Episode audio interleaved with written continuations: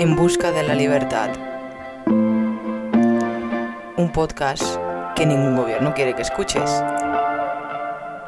Presentado por Patricia Malagón y Mala Inflorencia.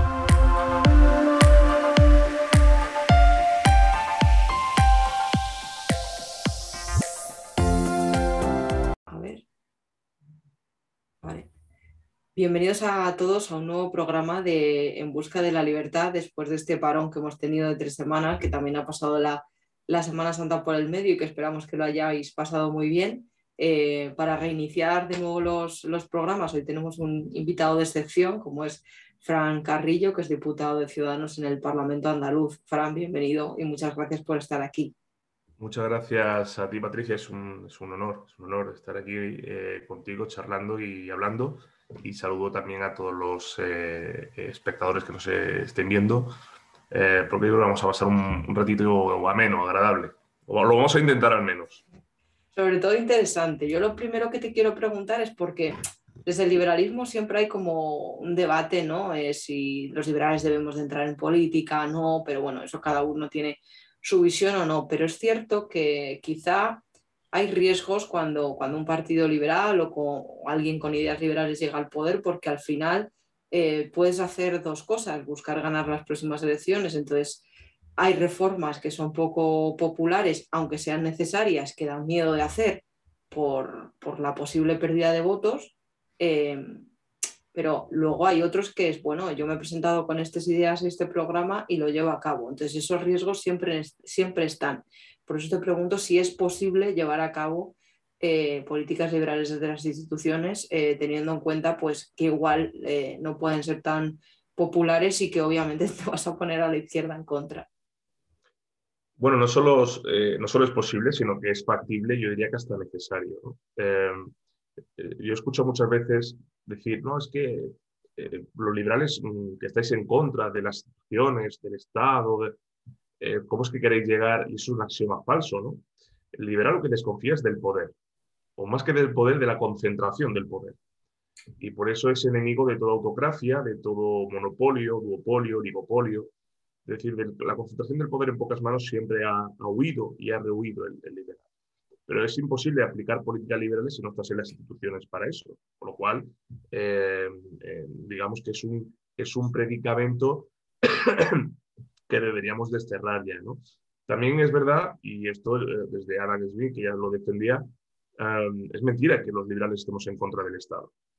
O es mentira que los liberales no queramos el Estado. Lo que queremos es que el Estado tenga las funciones que debe de tener, no más. Claro. Que, digamos, se anule su capacidad eh, inclusiva y, y, abusiva sobre el individuo, sobre el ciudadano, eh, que se limite a sus funciones de garantizar que todos los ciudadanos tengamos los mismos derechos y oportunidades, que todos seamos iguales ante la ley sin ningún tipo de privilegios y garantizar nuestra defensa y nuestra seguridad.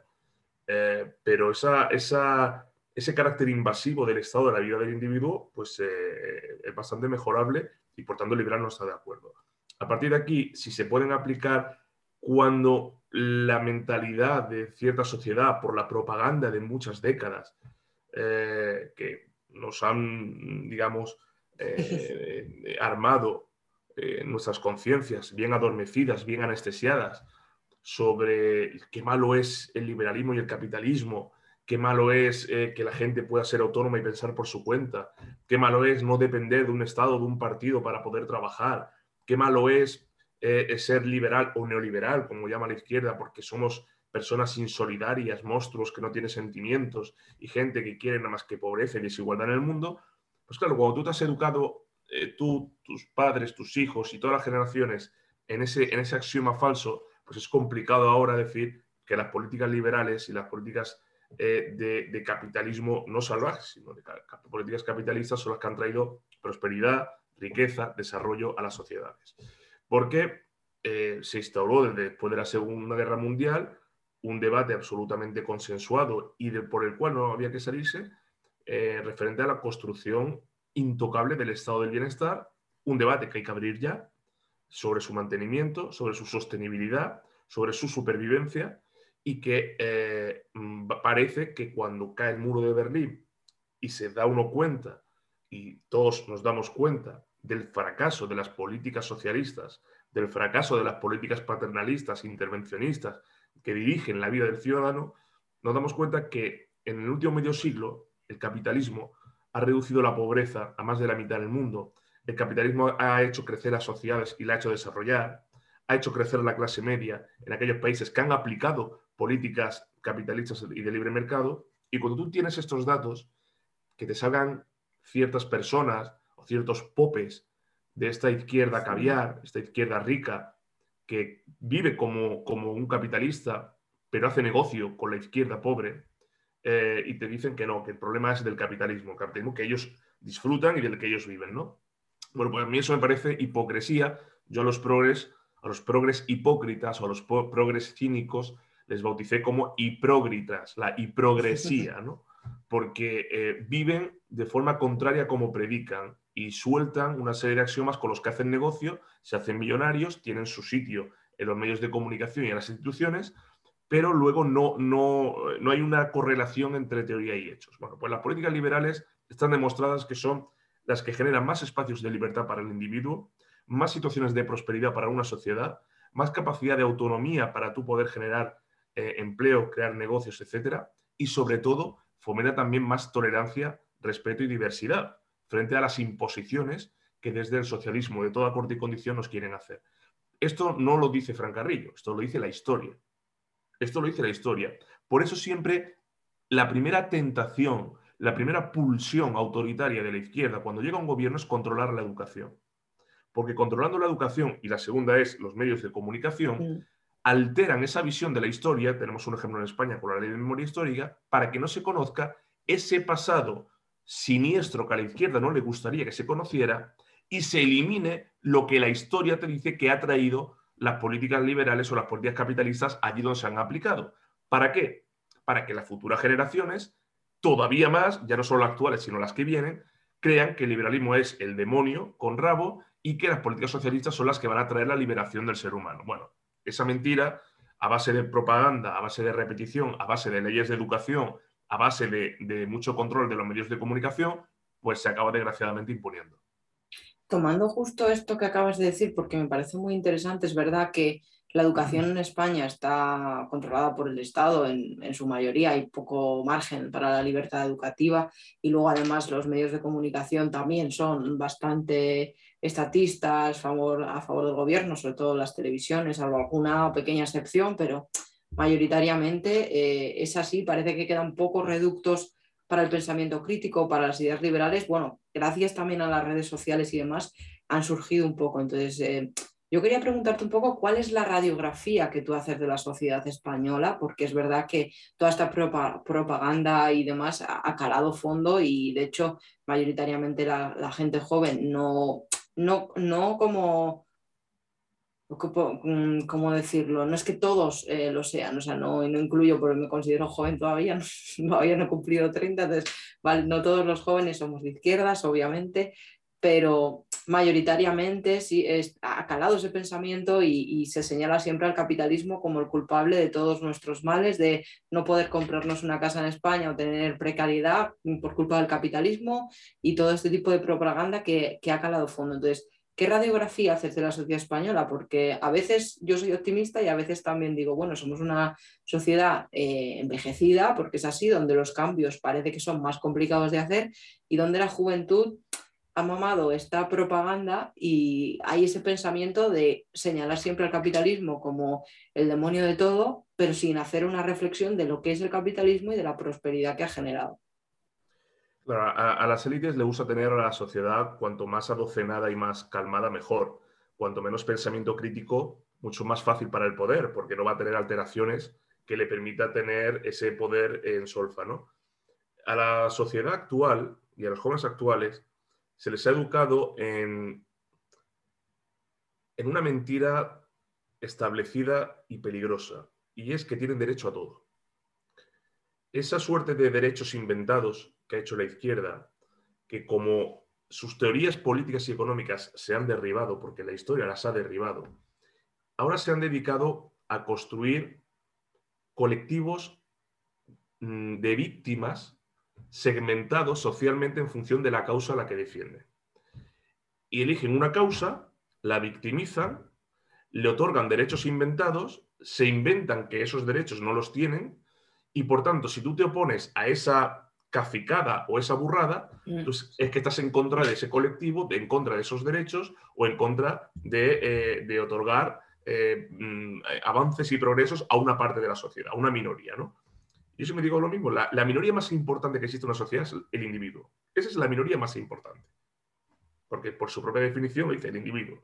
Cuando hay algo que vaya en contra del individuo, ya estás atacando a esa minoría. Pero esos jóvenes que se creen que tienen derecho a todo, sin haber luchado por nada, es lo que ha convertido a una sociedad en algo acomodaticio. Esta sociedad cómoda en la que tiene jóvenes y no jóvenes dos formas de estar hoy en, la vida, en España, en, el mundo. O eres foca y oveja, es decir, que aplaude todo lo que te dicen y sigue como rebaño lo que te ordenen, o eres león, que es que te rebelas contra eso y dices, no, yo soy autónomo para decidir y hacer lo que quiero hacer tú a mí no me vas a imponer nada y yo no voy a dejar que tú me impongas unos axiomas, sino que me voy a preocupar de leer, de informarme, etc. Entonces, yo sí veo que hoy hay una respuesta a ese pensamiento mundial de cambiar la historia, de construir mm, personajes nuevos en torno a una ideología peligrosa de cancelación, a, que todo ahora parezca que si, si, no haces nada a favor de, de la mujer es que no eres feminista, eh, cuando el verdadero feminismo, el único entendible es el feminismo liberal, porque de hecho es la propia feminismo o es liberal o no lo es, porque es el que todas las grandes mujeres que a lo largo de la historia han triunfado y han progresado, han defendido, que lo han hecho por su talento, su conocimiento, su esfuerzo y su sacrificio, no por la condición de ser mujer que alguien le imponga estar ahí. Y como hay personas hoy poco preparadas para por su esfuerzo, su talento y su sacrificio llegar a puestos, tienen que imponer la condición sexual. Y esto es una, parte peligrosa. Pero la otra parte peligrosa es cuando le dice al joven que a partir de 15 o 16 años, de ahí la propuesta de la izquierda de rebajar cada vez más la intención de voto, mm. claro, si tú no tienes pensamiento crítico, eres más fácil manipulable. Es decir, no, tú es que tienes derecho a esto, tienes derecho a lo otro, tienes derecho a lo de más allá. Entonces, tú te plantas con 18 años, no has trabajado en tu vida, no has hecho nada en tu vida y solo te preocupa ya no de las responsabilidades y de las obligaciones que tienes como ciudadano, sino de pedir y pedir y pedir y pedir derechos, sin haber hecho nada todavía para merecerlos.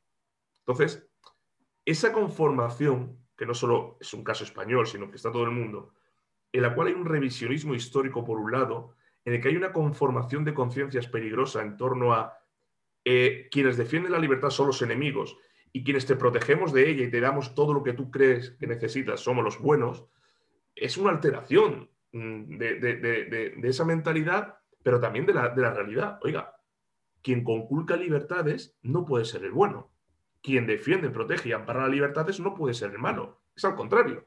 Bueno, pues hoy escuchamos a gente decir que las políticas que defienden la libertad, que amparan la libertad, que protegen o amplían espacios de libertad, eh, son autoritarias y quienes la están limitando, protegiendo y conculcando es por nuestro bien y son los buenos.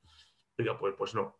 Entonces, yo sí veo en muchos jóvenes una respuesta contestataria, rebelde, revolucionaria, pero que tiene que ver ya con un cansancio en decir, oiga, ya que estoy cansado de que tú me digas que ser de izquierda es ser bueno y ser de derecha es ser malo, que ser eh, socialista es ser bueno y ser liberal o neoliberal o capitalista es ser malo, ¿no? Yo estoy cansado.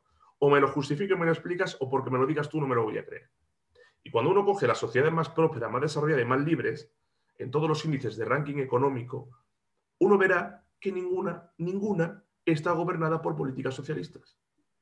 Si me apuras, ni socialdemócratas. Por tanto, ¿qué, cuento me están contando? Y, la, y los países con menos índice de libertad personal y de libertad económica son aquellos que tienen políticas socialistas barra comunistas. entonces, ¿qué, me ¿qué me está usted diciendo? Si los jóvenes de hoy no le damos la libertad para que puedan informarse sobre todo eso, porque le creamos leyes de educación donde le quitamos la capacidad de conocer, la capacidad de debatir, la capacidad de argumentar e incluso la capacidad de pensar, porque le eliminamos todo pensamiento crítico de esas materias, pues lo que tenemos son focas y ovejas. Focas para aplaudir y ovejas para seguir al conjunto del rebaño. Pues mire, los liberales no queremos eso. Porque como somos críticos y cuestionamos el poder, nosotros queremos gente que cuestione el poder, que sea crítico. Y si un político liberal lo hace mal, pues ahí está la ciudadanía para quitarlo. Pero no porque se lo diga el que está enfrente, sino porque tiene la capacidad de decidir que lo ha hecho mal. Bueno, pues esa es, yo creo, la principal diferencia y la radiografía que yo hago. Y todo pasa por las leyes de educación. Hemos tenido nueve leyes de educación desde el comienzo de la democracia, la mayoría han sido socialistas. Cada ley es peor que la anterior. El nivel de los alumnos españoles cada año es peor que el anterior. Todos los informes lo dicen. Sus capacidades son peores, su comprensión es peor, su, análisis lingüístico es mejorable. No hay ningún tipo de avance en idiomas. No hay eh, una mera sintaxis comprensible, que solamente hay que ver a los jóvenes cómo se expresa. Oiga, eso se llama educación, eso se llaman leyes creadas para mejorar eso. No, es que hay que quitar la memoria y, habilitar en competencias, como si fuera incompatible. No, es que ya está bien de, aprender lo que pasó hace 500 años, hay que aprenderlo, eh, el, río que pasa por tu pueblo. Eh, hay que quitar el orden cronológico de la historia. Ya miras tú cómo aprendes historia sin orden cronológico no, habría historia. Sí. Eh, hay que quitar la filosofía porque a los alumnos de hoy no les interesa lo que decía, oiga, si hoy estamos como estamos es porque había gente que pensó el mundo en el que estamos. ¿no? Todo eso, esa eh, vulneración del pensamiento, ese asesinato del pensamiento, es lo que crean sociedades cautivas, sociedades prisioneras y gobiernos totalitarios. Y hoy en España nos dirige una autocracia constitucional. Hoy nos dirige una autocracia constitucional. Personas o persona que están en el poder y que cada día nos elimina libertades y va ensanchando cada vez más lo que es el Estado de Derecho y sus, eh, y sus ideas y lo que es una autocracia, eh, en este caso constitucional, que es lo que representa el gobierno de España actualmente. Y siguiendo un poco con, con todo esto, ¿crees que en España hay hueco para, las ideas liberales, que tomen fuerza, quiero decir, de manera política, que haya partidos que de verdad con, una, con una propuesta liberal eh, completa, no solamente quizás lo económico y luego lo liberal más o sea, lo social más conservadores, así, puedan ganar ese espacio, porque es lo que, lo que acabas de comentar que estamos viendo. Es una sociedad muy adoctrinada y hasta que quizá no se reforme la educación, dando más libertad, fomentando el pensamiento crítico, luego también influye pues, el envejecimiento de la población. Es verdad que en los motivos para el optimismo también están, es lo que, lo que dices, también hay hartazgo en la juventud, están las redes sociales que gracias a Dios permiten que haya otras voces críticas, otros discursos que quizá así abres los ojos y dices, uy, lo que me están contando en la televisión o lo que me cuentan en el colegio no me cuadra tanto con lo que yo veo en la realidad, sin embargo, estoy escuchando a este youtuber o, por ejemplo, a Juan Ramón Rayo, que tiene un montón de, canales, que si podcast y demás le escuchan y quizá dicen, pues me cuadra más lo que me está contando Juan Ramón Rayo que lo que me cuentan en el instituto. Entonces, hay esos espacios, o sea, hay esa posibilidad de que, de que en España consiga haber un cierto liberalismo o una cierta masa más crítica con, con el Estado. Siempre históricamente siempre ha habido una respuesta social a la imposición. Eh, porque mm, hay una gran parte de la sociedad que no quiere ser gregaria, no quiere, no quiere ser rebaño. Em, si hay un espacio para las ideas liberales, hombre, eh, yo hoy entiendo que es más fácil que haya políticos liberales a que haya un partido liberal como tal, sobre todo por lo que decíamos antes de los años y décadas de propaganda contra, que hace que muchas mentalidades estén ya viciadas pero al final los hechos y la gestión acaba siendo eh, bastante realista. Yo, creo estar en un partido, y hay otros partidos que defienden también eh, estos espacios, en los que defendemos esa convivencia entre la libertad individual y la libertad económica, y que no, no preterimos el estado del bienestar, ni damos a elegir a la gente entre, oye, tienes que mantener... Lo que sí que es que quiero cambiar cierto lenguaje para que se empiecen a cambiar ciertas conciencias y ciertas mentalidades. Yo creo que el estado del bienestar es una trampa socialista, es una trampa de la izquierda, eh, porque al final el estado del bienestar es el estado del bienestar de la casta, el estado del bienestar de la élite, el estado del bienestar del burócrata. Y yo quiero que progresivamente, en España al menos, cambiemos el estado del bienestar del burócrata por la sociedad del bienestar del ciudadano. Es decir, que el que tenga el bienestar sea el ciudadano, no el burócrata. El burócrata y su, y su burbuja de, eh, de adláteres y de enchufados y tal. mm, las políticas liberales, si se basan en estos principios, es muy fácil que a partir de ahí se pueda crear todo lo demás. Vida, libertad, propiedad privada y ley. Sobre estos principios se encuadran el resto. Si tú defiendes y aplicas políticas que defienden la vida, la libertad, la propiedad privada y todo ello en un marco de, donde la ley es sagrada y se respeten las normas que nos hemos dado todos, pues todo es más fácil. Ahora, cuando tú te ciscas en el Estado de Derecho porque no respeta la separación de poderes, cuando tú vulneras sentencias judiciales constantemente, cuando tú abanderas que eh, haya espacios de libertad que se conculquen, por ejemplo, cerrando el Congreso de los Diputados o haciendo leyes de seguridad que vulneran también la capacidad del individuo para poder criticar, cuando tú haces todo eso, tú tienes que rebelarte. ¿Hay espacio para las políticas liberales? Madrid y Andalucía es un ejemplo donde sí hay espacio. Hacerlo de golpe, yo creo que, es contraproducente porque la sociedad no está preparada, pero tampoco existen unas políticas de aplicación liberal 100% en una sociedad. También sería eh, perjudicial porque la sociedad es heterogénea, es plural, hay diferentes eh, mentalidades, pero lo que hay que explicar, y yo por ejemplo en el Juan de Mariana, cuando, cuando lo dirigí a Rayo, eh, di una conferencia sobre por qué los liberales comunicamos tan mal. Mm, siempre decimos que tenemos razón, que nuestros herederos son, y citábamos ciertos personajes de la historia, de la ilustración y anterior, que defendíamos algo que era sagrado como la vida y la libertad del individuo, y sin embargo éramos una minoría o nos quedábamos en nuestros seminarios y nuestros encuentros académicos y ahí nos poníamos estupendos y nos decíamos qué guapos éramos, qué, qué, razón tenemos y nuestras ideas son brillantes, pero de ahí nos salíamos. Oiga, ¿qué nos falta para llegar a la sociedad? ¿Qué nos falta para que un joven entienda que su futuro no puede estar cautivo y preso, encadenado a las políticas intervencionistas del Estado, a las políticas socialistas pues, o conservadoras? Pues eh, ese es el gran reto que tenemos que hacer. Y cómo las sociedades han desarrollado cuanto más libre es el, individuo para formar la familia que quiere, tener el negocio que quiera, viajar donde quiera, vivir donde quiera, hablar en el idioma que quiera, pensar como quiera, tener la religión o la fe que profese, la orientación sexual que quiera. Libertad para que, que vivas como te dé la gana. Y a partir de aquí es ¿Tú que no te puedes garantizar? Seguridad y protección, para eso está el Estado. Hmm. ¿Tú qué quieres? ¿Que no, tener más, pero tampoco menos privilegios que el que está enfrente? ¿Para que Ahí está el Estado. ¿Tú qué quieres? ¿Que cuando, mm, mm, como pagas impuestos, quieras tener unos, servicios mínimos garantizados? Para eso, a partir de ahí, el Estado no tiene que decirte cómo pensar, qué tienes que comer, cómo tienes que vestir, eh, por dónde tienes que andar, dónde tienes que educarte. Esto lo decía von Mises, lo ha escrito Popper y muchos pensadores liberales. Oiga, hay dos formas eh, con el tema de la educación de, afrontar la problemática. O subsidias al productor o subsidias al consumidor. Los liberales hemos explicado poco la pertinencia y la bondad del cheque escolar.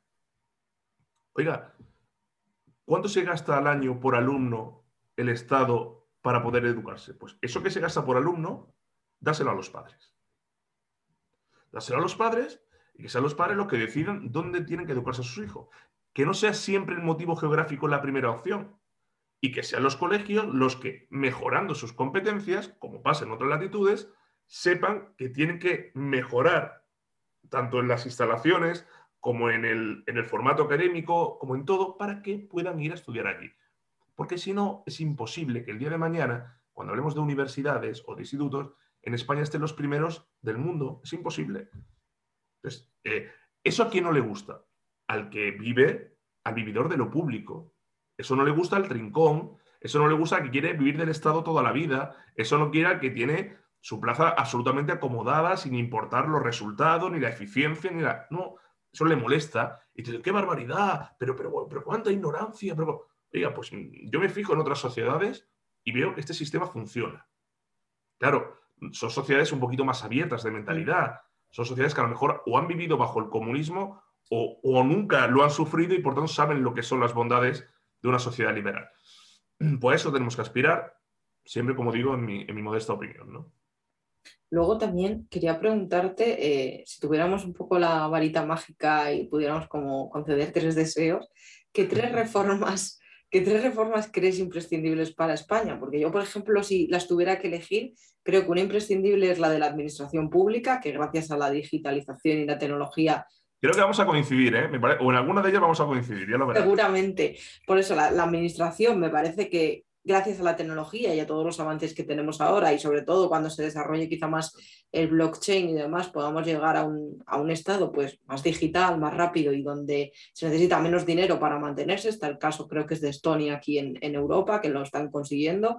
Eh, luego también una reforma de las pensiones creo que es necesario porque pues a la vista está todo el gasto que se va por, que se va por ahí y que se necesita pues eh, mirar más para cómo hacerlo sostenible. Además, Europa ya nos está tirando de las orejas con todo esto continuamente y también la educación, como has mencionado, creo que eh, es fundamental para que no sigan manos del Estado y, eh, por ejemplo, el cheque escolar yo siempre he estado a favor porque al final das libertad a los padres para llevar a los hijos al colegio que quieran y al mismo tiempo mejorando las competencias de los colegios haces que no sea todo café para todos porque no todos tenemos la misma tipo de inteligencias. Hay colegios que a lo mejor eh, ofrecen más oferta matemática y a ti se te da bien, pues seguramente desarrollarás todavía más tus capacidades, igual que si te, dan mejor las, las, artes, ¿no? En vez de todos iguales, ¿no? Eh, pues no, pues a lo mejor tú destacas más en unas cosas y eh, habría menos fracaso escolar si vas a un colegio que se complemente más con tu tipo de inteligencia. Claro esa obligación de tienes que estudiar por narices y no puedes formarte en una profesión porque te lo impone el Estado. Bueno, yo creo que aquí hay que hacer eh, tres grandes y, van algunas en la línea, o casi todas en la línea en la que tú has dicho, yo sumaré una más. Evidentemente, una reforma de la administración pública no se trata de, eh, eliminar funcionarios, pero sí, por ejemplo, como pasó en Francia, revisitar un poco esa, esa eh, capacidad de, bueno, tengo una plaza para toda la vida independientemente de mi rendimiento, ¿no? Em, e, evidentemente hay ámbitos donde eso no se puede aplicar, hablamos de, policías, bomberos, etcétera, pero, pero hay otras de la administración donde hay una suerte de duplicidad, donde, donde la eficiencia eh, brilla por su ausencia, donde no hay una simplificación administrativa, donde el Estado no está modernizado para afrontar los retos digitales que hay ahora y donde la grasa del Estado se hace cada vez más grande. Y lo que hay que hacer es adelgazarla. Cuando hay un informe del Instituto de Estudios Económicos, de FUNCAS, no me acuerdo dónde lo leí, que decía que cada año, cada año, el gasto prescindible, el gasto prescindible del Estado eh, ascendía a 60.000 millones de euros cada año. Significa que hay 60.000 millones de euros que estamos pagando todos para nada. Para nada. Pero claro, cuando hay 16 millones de personas que cotizan en el sector privado, pero hay 15 millones, casi 15 millones y medio que viven del Estado, esa equiparación hace insostenible cualquier Estado. Cuando yo que vive el Estado, hablamos de las pensiones que paga el Estado, de las contribuciones sociales y de los desempleados. Pues todo esto suma 15 millones. Y los que cotizan en el sector privado, 16. Es decir, que está más de media España manteniendo, o sea, cada, eh, cada vez menos de, media España ya mismo, manteniendo a la gran mayoría de España. Eso es insostenible. Entonces, hay que reformar eso. Hay que reformar eh, el estado del bienestar. Tú dices, administración pública, no, el estado del bienestar. Que nos han vendido que no es posible y las pensiones están aseguradas. Eh, pues igual no está asegurado. Porque tenemos una deuda pública del 110%. Porque estamos pidiendo un adelanto de 12.000 millones de euros a Europa para poder pagar precisamente las pensiones. Porque igual dentro de 20 años ya no es que tenemos, tengamos garantizado el derecho a la vivienda, no, no, no tenemos derecho a nada, porque no hay dinero. Entonces, si hay que mantener e, e, este enorme edificio, monstruoso edificio de vividores de lo público, que no de servidores públicos, que no es lo mismo, yo, defiendo pagar impuestos para los servidores públicos. No defiendo pagar impuestos para los vividores de lo público. Entonces, hay, hay que diferenciar. Pues ahí hay que meter mano. Hay que reformar las administraciones públicas, hay que reformar el estado del bienestar. Segunda reforma grande, importante, la ley de educación. Oiga, cada vez que entra un gobierno no puede haber una ley de educación diferente. Porque además lo imponen en función de los criterios ideológicos de cada gobierno. Yo pertenezco a un partido que propuso un pacto nacional por la educación que durara la ley de educación 40 o 50 años y que estuviéramos de acuerdo todos. Fundamentalmente la comunidad educativa, pero todos. Y nos quedamos solos. Nadie quiso firmar eso. Por tanto, es complicado que con el grado de sectarismo que hay y de polarización, pues se pueda llegar a un acuerdo. Pero es que ahí está la clave. Es que ahí está la clave. No todos sirven para estudiar, no hay que igualar a todos por abajo. El suspender no es un trauma psicológico, sino que tiene que ver muchas veces, o la gran mayoría, con la capacidad de esfuerzo y de sacrificio. Y si un chico o una persona no está habilitada para estudiar y prefiere desarrollarse una profesión, no pasa nada. Miremos a Europa.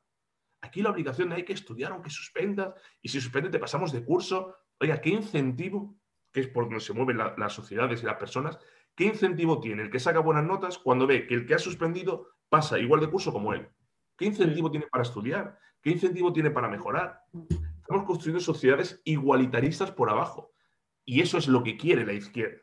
Porque cuanto más igualitarista, mejor control. Porque hay un axioma absolutamente falso en la historia absolutamente falso. Y es que a la izquierda le gustan los pobres. No, la izquierda hace negocio con los pobres. Porque sabe que la escala sociológica es lo que más hay o donde más pueden rascar. Pero si la escala sociológica estuviera al revés, la izquierda defendería a los ricos. Porque viven como ricos, quieren vivir como ricos, pero predica y hacen negocio precisamente con la otra parte de la población. Por eso nos esquilman a la clase media impuestos, por eso eh, aumentan o crean nuevos impuestos para seguir sangrando a los que trabajan, porque cuanto más desigualdad haya, su relato coge más fuerza porque tiene más clientela. Eso es lo que hay que desmontar. Eso es lo que hay que desmontar. Y yo prefiero una sociedad que tenga cuanto más ricos mejor. La izquierda prefiere una sociedad que tenga cuanto más pobres mejor. Bueno, pues esa es la diferencia. Y eso, eso se acaba cuando un país está educado, porque esa es la verdadera riqueza, como decía Escotado, de una nación, su educación lo educada que esté una sociedad. Pero parece que no están por la labor.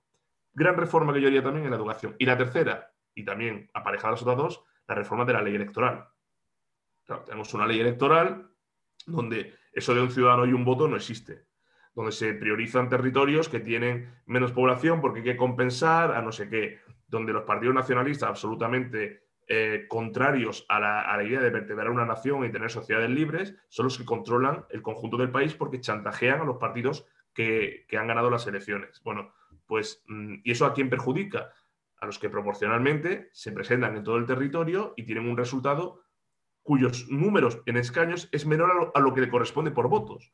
No es normal que tenga, teniendo menos votos, tenga más escaños Esquerra Republicana, que Ciudadanos o que, o en su momento, etc. No, es lógico.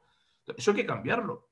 Y, no, lo, han querido cambiar los dos principales partidos porque les convenía, porque el sistema electoral favorece a los principales partidos y favorece a los partidos nacionalistas. Oiga, pues, pues eso genera clientelismo, eso genera chantaje, eso genera que partidos eh, insolidarios, racistas, xenófobos y que balcanizan la nación estén gobernando España, pues eso hay que cambiarlo. Entonces, reformar la, ley electoral para que mm, los partidos nacionalistas no condicionen la gobernabilidad del país y se tengan que presentar a nivel nacional, ya veremos cuándo sacarían. Segundo, que haya, eh, digamos, el, un ciudadano un voto y vayamos a un sistema, algunos prefieren el sistema mixto alemán, a mí me gusta más el sistema anglosajón, donde representemos al votante de mi distrito, de mi, de mi, de mi zona.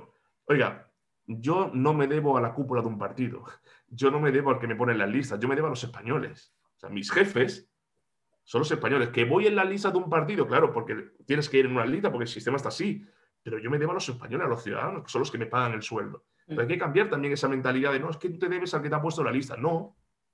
Si me ha puesto es porque debo estar ahí o porque creo, pero no le debo fidelidad, no, le debo lealtad. Pero si se hacen las cosas mal, se dice, porque mi lealtad manifiesta es a los ciudadanos. Entonces, eso hay que cambiarlo también para tener una sociedad un poquito más justa y equilibrada. Reforma de la administración pública, del estado del bienestar en su conjunto, reforma de, la de las leyes de educación, nefasta ley de educación, y reforma del sistema electoral como las tres principales que yo elegiría eh, ahora mismo. Luego también quería hablar porque los liberales siempre pecamos de quizá centrarnos en los datos, en la economía, yo me incluyo allí también, eh, pero dejamos un poco de lado quizá la parte social, ¿no? Y se habla poco de ello. Y quizá hay muchos partidos que son quizá liberales en lo económico, pero luego en lo social de repente son más conservadores. Entonces, aquí varias cosas que me surgen. ¿Se puede ser conservador y liberal a la vez? Porque yo creo que en el ámbito privado tú puedes ser conservador y, luego la esfera pública puede ser liberal. O sea, tú con tu vida, obviamente, yo como liberal creo que, el que con tu vida tú puedes hacer lo que quieras y educar a, a tus hijos con los valores que tú quieras, pero el problema surge quizá cuando eh, quieres traspasar esa barrera y imponer tus valores morales desde, desde el Estado. ¿no? Entonces, eh, socialmente, eh, ¿cómo crees que el liberalismo es, eh, es compatible con, la idea de Estado y, con, y cómo, se debe, cómo serían las políticas eh, liberales desde, el punto de vista social, porque eh, como, como, ya he mencionado muchas veces es, vale, somos liberales en lo económico, queremos impuestos más bajos, un Estado más pequeño, pero lo social te va a imponer mi, mi moral, que muchas veces va pues contra muchas, por ejemplo en Hungría, pues contra claramente eh, la gente con, que es homosexual o bisexual o cualquier tendencia sexual que se salga de, la heterosexualidad. Pues mira, estaba, estoy ahora trabajando eh, para un capítulo de un libro, con, con un libro que, que, leí en su momento y lo estoy ahora releyendo, que es este de, de Lord Acton, Ensayo sobre la libertad y el poder, que es absolutamente recomendable, que sacó en su momento un, Unión Editorial.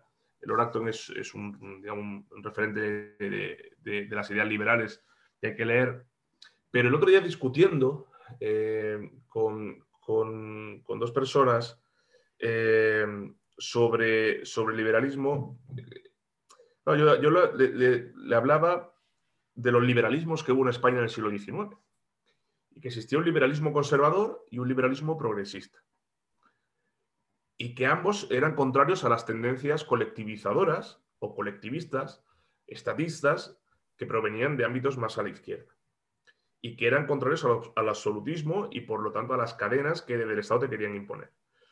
Solo que unos tenían, digamos, eh, más capacidad de retener moralmente algunos asuntos y otros eran mucho más abiertos en ese aspecto.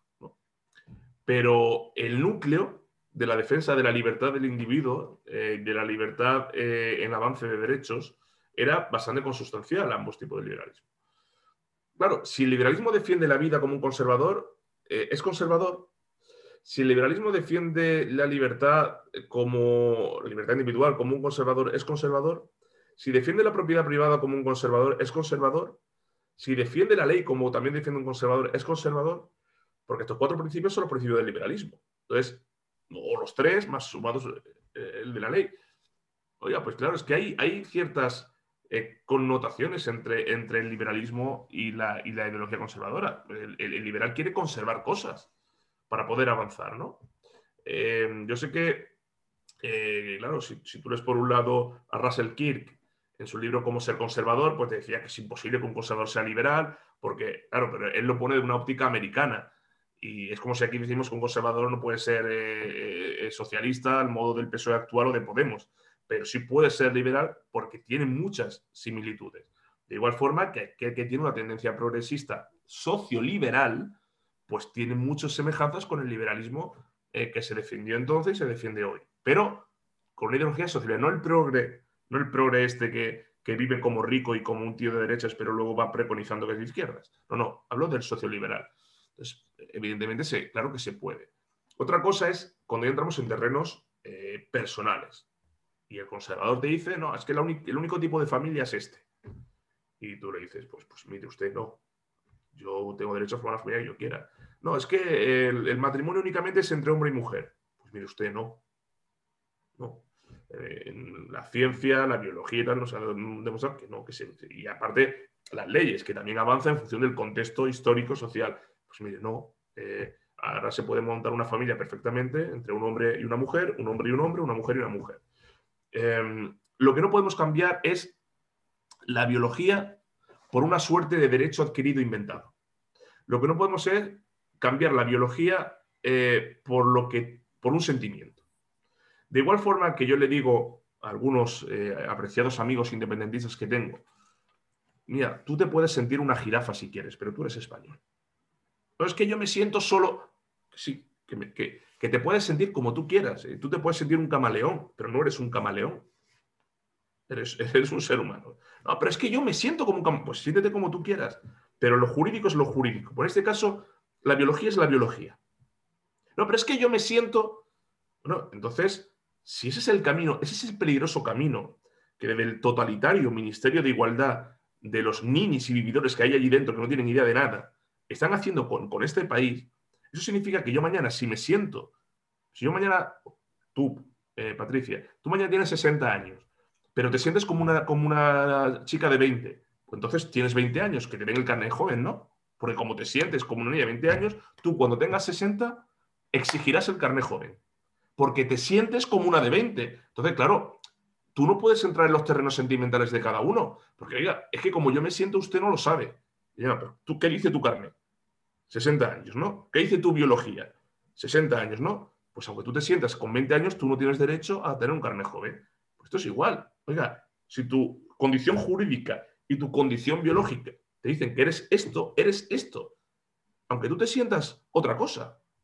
Entonces, cuidado con las perversiones lingüísticas y a modo de leyes que estamos haciendo, porque así se crean esas sociedades orwellianas en las que tres o cuatro personas construyen una sociedad absolutamente, eh, eh, digamos, eh, esquizofrénica, donde, pues eso, vemos aberraciones y no, es que yo me siento tal, pues adjudicado.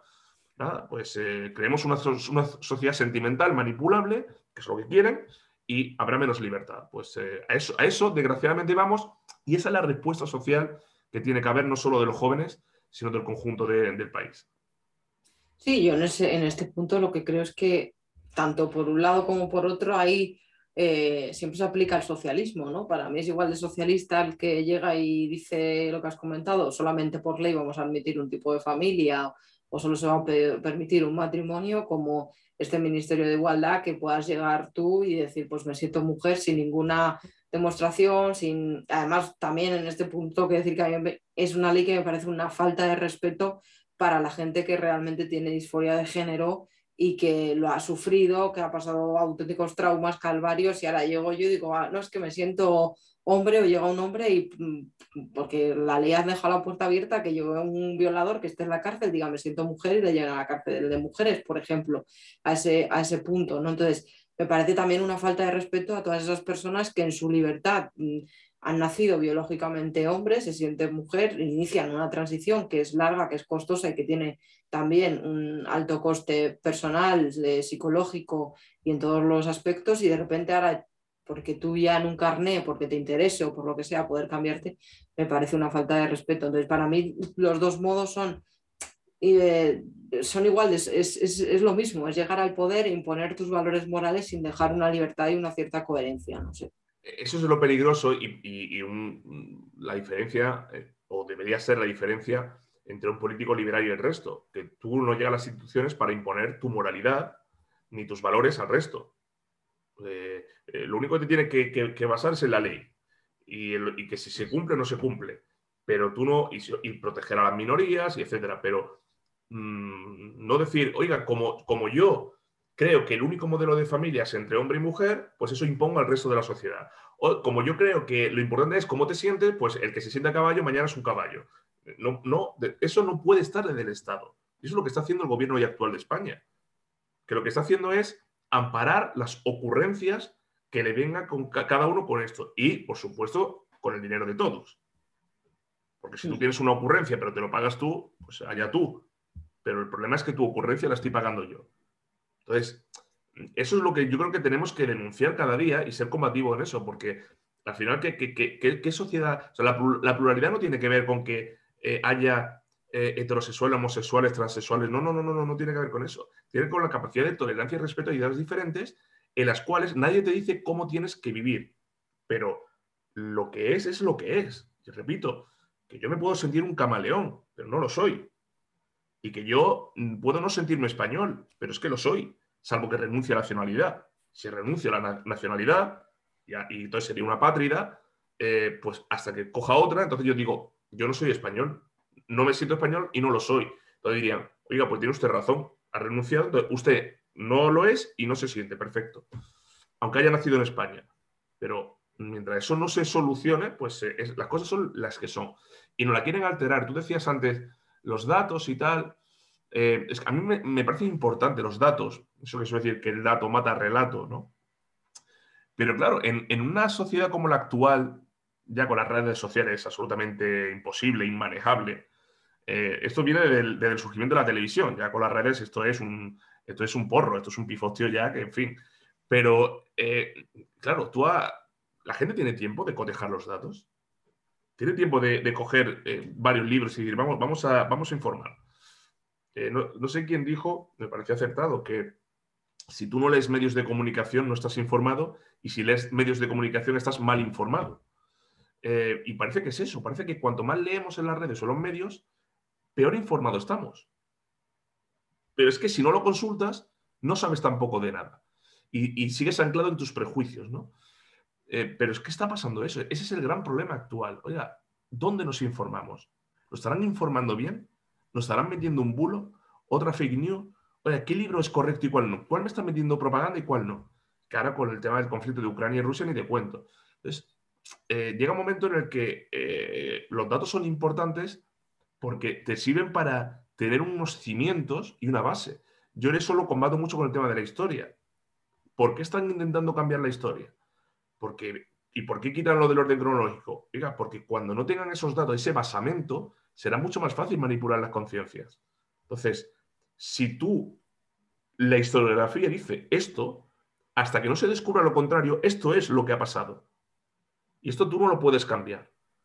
Si mañana sale y sale, descubre un documento en el que dice que eh, no fue Cristóbal Colón quien llegó a, América o a las Indias, sino que fue otra persona, pues entonces cambiaremos eso porque hay un documento que lo prueba y la historiografía está de acuerdo en eso. Pero mientras no sea así, tú no puedes alterarlo. Bueno, pues esto pasa con todo.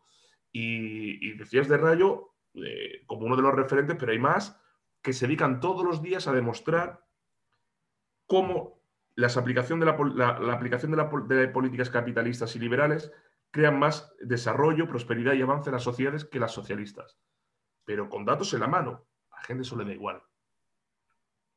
Prefiero, prefiero no pensar, prefiero no cambiar de opinión antes que derribar el edificio intelectual o pseudointelectual sobre el que he edificado mis creencias. Antes que derribar este edificio que he tardado 20 años en construir, prefiero decir que eso no existe y te lo dicen a la cara. ¿eh? Pues bueno, pues contra eso eh, es, muy, es muy difícil combatir, pero oye, se intenta. Yo por lo menos lo intento en, las instituciones en las que estoy.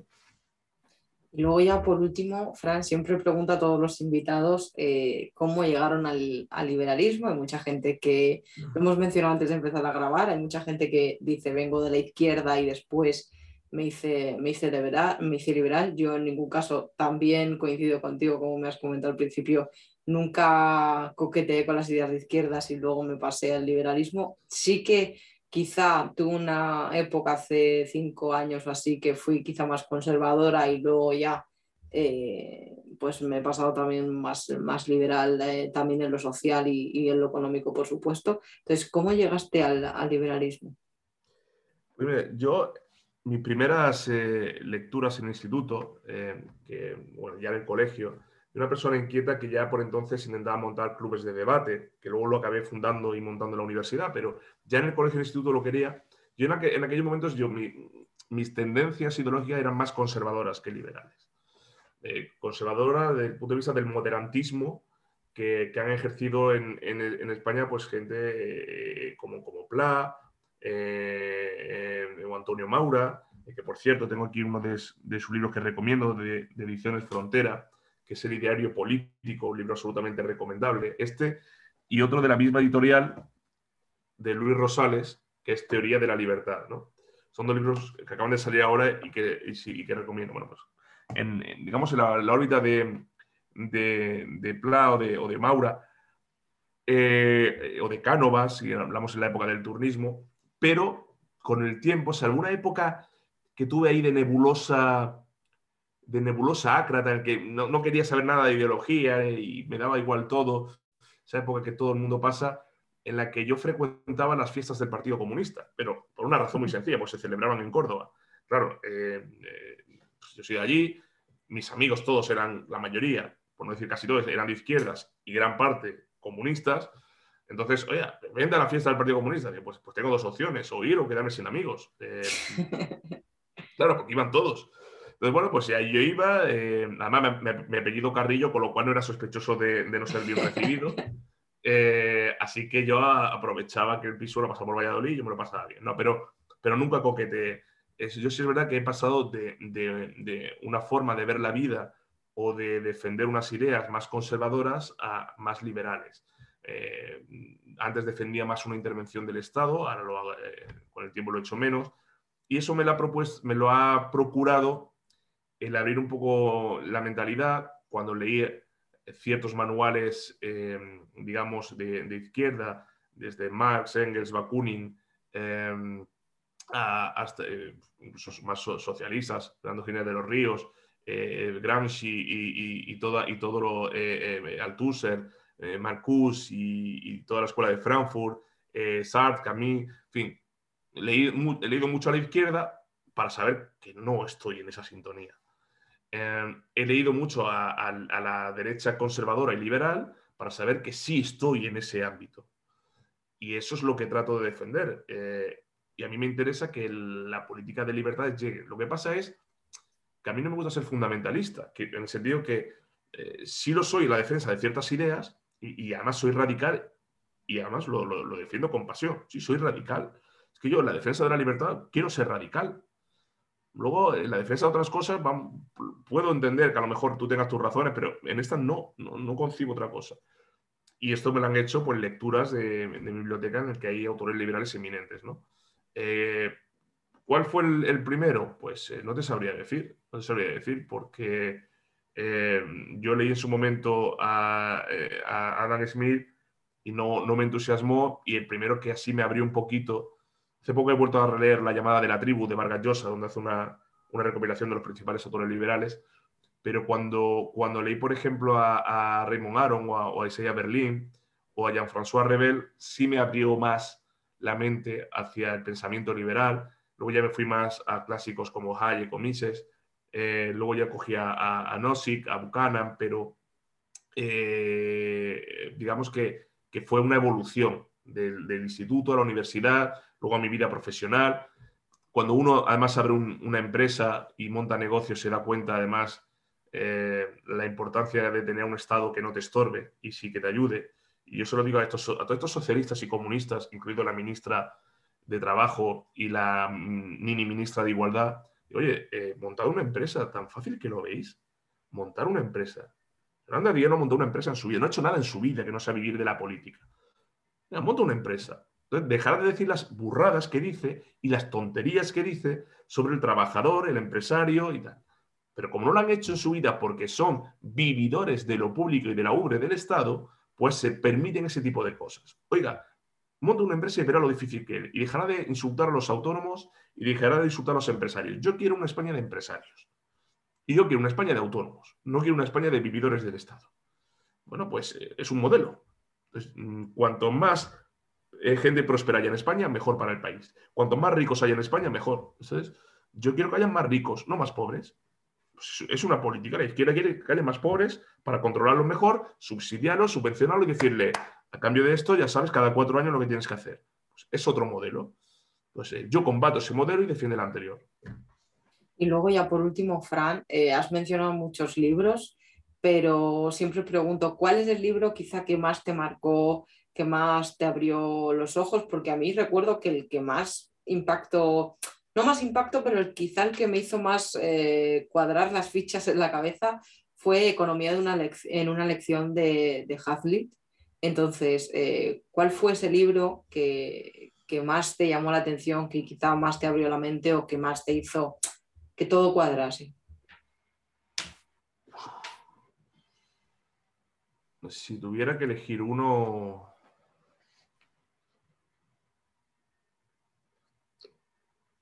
uno que, a lo mejor porque es el que más recomendado, pero, pero por los debates que he tenido y que así me, despertó, fue el de la sociedad abierta y sus enemigos de Popper, de Karl Popper. Creo que fue el que más, quizá porque era, es más político eh, y más filosófico, más que de, datos o más económico, que, que pertenece a otros autores, pero la sociedad abierta y sus enemigos, que tiene que estar en todo frontispicio de un liberal, eh, podemos decir que fue el que, el que me marcó. Hay un libro que ha salido ahora recientemente que se llama La educación liberal, de José María Torralba, creo que está en ediciones Encuentro. una educación liberal se llama y, es recomendable, que lo recomiendo a todo aquel que lo quiera, que lo quiera leer. Acaba de salir ahora, pero bueno, como has pedido uno, ese de Popper de la sociedad abierta y sus enemigos. Pues Fran, muchísimas gracias por compartir este rato con, nosotros. el, placer ha sido mío eh, por esta charla que se me ha pasado volando y nada, un saludo a, ti en primer lugar por invitarme, a, todos los telespectadores de tu canal, eh, que recomiendo y que recomiendo vivamente porque se habla de libertad, se habla de ideas liberales, se habla en definitiva de las ideas que han traído progreso, avance y desarrollo a las sociedades. Y si algo trae progreso, avance y desarrollo, pues eh, hay, que estar de ese lado. Es el lado bueno de la historia, es el lado correcto de la historia y lo que nos ha permitido tener la capacidad de hablar como hablamos hoy, la libertad. ¿no? Así que larga vida a la libertad y a las políticas liberales.